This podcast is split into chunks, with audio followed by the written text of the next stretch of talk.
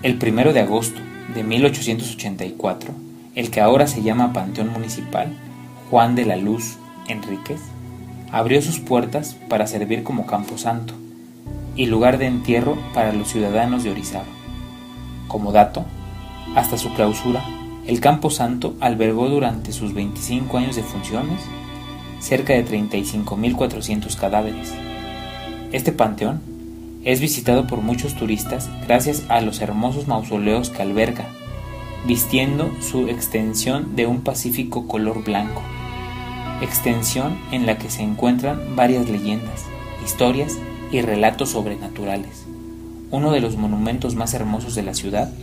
una tumba al interior de este panteón. En este sepulcro descansan los restos de la niña Ana María Dolores Segura y Cauto,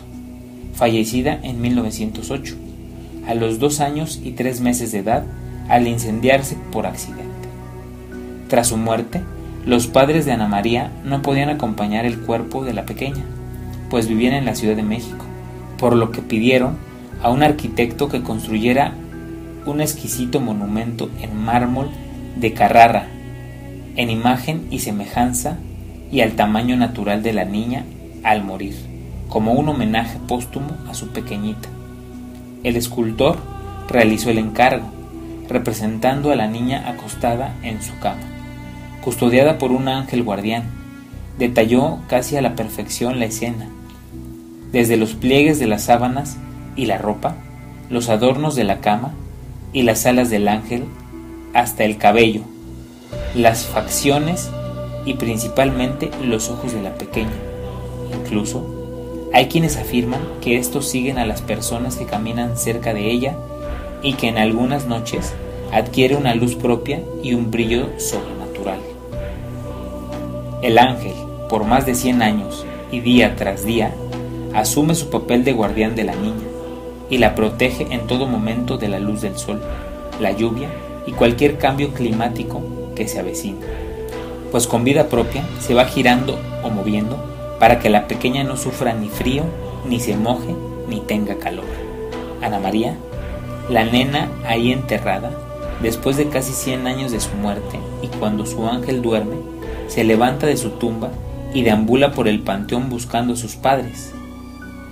robándose flores de los cercanos puestos y dulces y juguetes de las casas cercanas. Los visitantes se asombran de que en cualquier fecha del año, Ana María tiene siempre flores frescas en su tumba, dulces y juguetes, y a pesar de que ya han pasado casi 100 años de su muerte y entierro, el mármol y el monumento se encuentran en perfectas condiciones como si fuera nuevo.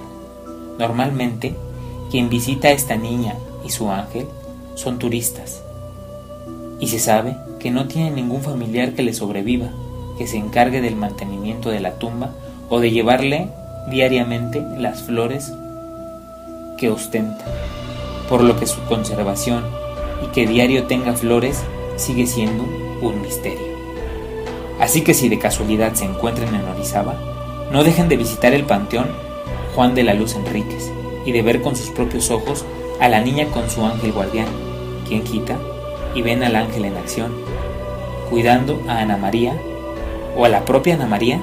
rondando por el panteón.